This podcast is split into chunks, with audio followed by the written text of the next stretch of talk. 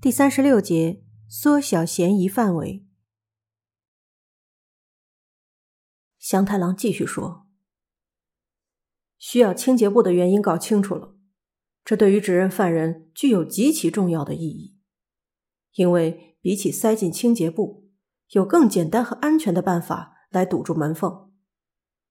中医，如果你在自己的公寓里想要堵住家里门的门缝，你会怎么做？”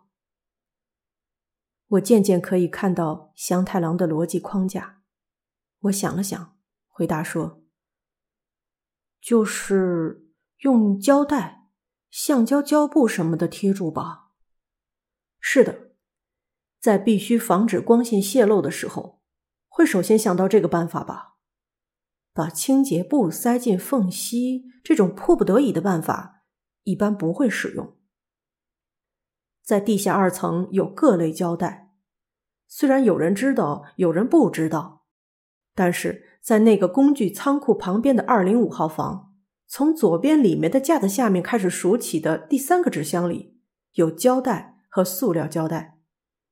为了防止灯光泄漏，有一种更好的办法，就是用胶带贴住门缝。尽管如此，犯人还是特地去地下一层的仓库。拿清洁布，之前已经确认过了，很难想象为了其他事去地下一层的仓库。也就是说，犯人出于某种原因不能用胶带贴住房间的门缝。那么，谁不能用胶带呢？如果探究到底，犯人在这个时候可以缩小到两个人。祥太郎停止说话，促使大家做好心理准备。终于要开始从七个人中甄选出无罪和有罪的人了。首先，虽然像是要抢先摆脱嫌疑，对此有些过意不去，但是我和中医先排除嫌疑。地震之后，在找扳手的时候。我们在那个仓库里发现了装有胶带的纸箱，这意味着我和中医都知道，在地下二层的那个仓库里有胶带。我们没有必要去地下一层拿清洁布。史奇先生一家应该可以为我们作证。祥太郎看着红子，红子犹豫了一下，但是老实的回答：“是的，的确。”那两个人应该知道胶带的事。当时我们从仓库拿出胶带，给史奇一家看看能不能用。因为工具箱里有绝缘胶带，所以不需要那个。但是恰恰因此证明了我们的清白。香太郎轻易的判明了自己的清白，继续说道：“花匠也不是犯人。”因为在事发之前，为了弄掉毛球，他从沙野家将手上拿到了绝缘胶带。如果花匠是犯人，可以用它贴住门缝，同样没有必要去拿清洁布。啊，是的。花瞪大了眼睛，恐怕还没来得及理解，就这样回答了。香太郎轻轻点点头，这次看向红子他们。因为我们拿给史奇先生他们看过，他们肯定知道地下二层有胶带，但我想他们可能没有掌握胶带的所在，没有办法去证明这件事，所以不能以此作为无罪的证据。但是，如果史奇先生他们是犯人，根本没有必要切下沙野家将的脑袋。为什么呢？模拟一下就清楚了。如果史奇一家有人想堵住门缝，会怎么做呢？首先想到的应该是二号房工具箱里的绝缘胶带，因为前天用过。如果史奇一家有人是犯人，应该会用胶带贴住门缝。当然，因为在地下二层不会引人注目。事实上，胶带被沙野家将拿走，没有放在工具箱里。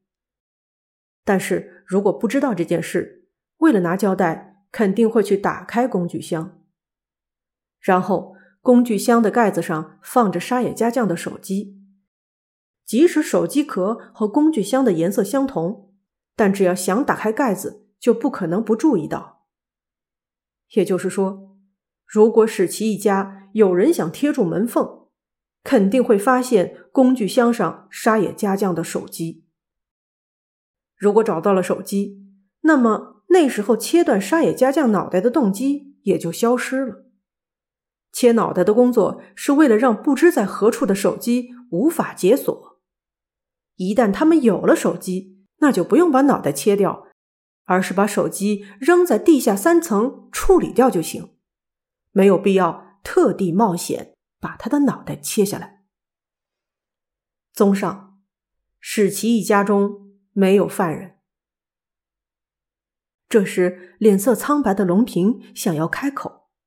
香太郎用右手制止他，补充道：“龙平，我先回答你的反驳吧。刚才所说的逻辑的前提是史奇一家不知道沙野家将从工具箱里拿走绝缘胶带的事情。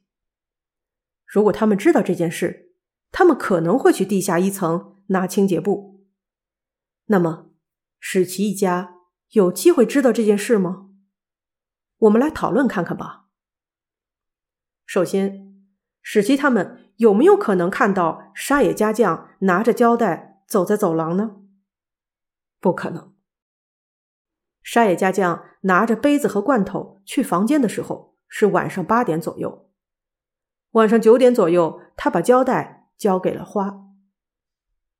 如果史奇一家看到这件事，那么就应该是在这一个多小时的期间内。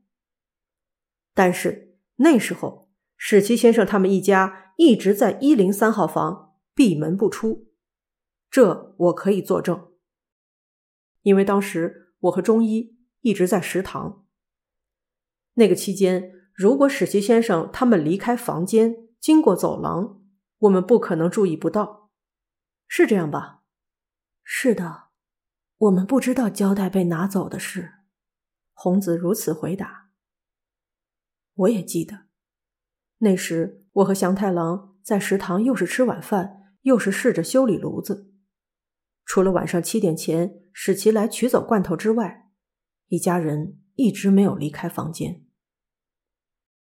还有一种可能，那就是犯人在杀害沙野家将之前，听沙野家将本人说他拿走了绝缘胶带，但是这也不太现实，因为犯人为了不引起沙野家将的注意。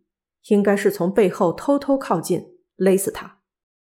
犯人应该会尽量避免和受害者在其被杀前交谈。如果沙野家将发出很大的声音，那就不得不放弃犯罪。杀人的机会有限，沙野家将正在找东西，这对于犯人来说是最好的机会。在那个时候，无需特意交谈，而且。就算有交谈，我想沙野家将也不会特意告诉史奇一家拿走了绝缘胶带这件小事。此时，我和祥太郎、花、红子和笋斗被排除在嫌疑人之外。正如祥太郎宣言的一样，犯人缩小到了两个人。我们七个人的阵型正在瓦解。虽然在长桌旁围成一个圆圈，但变成了五个人围着龙平和麻衣。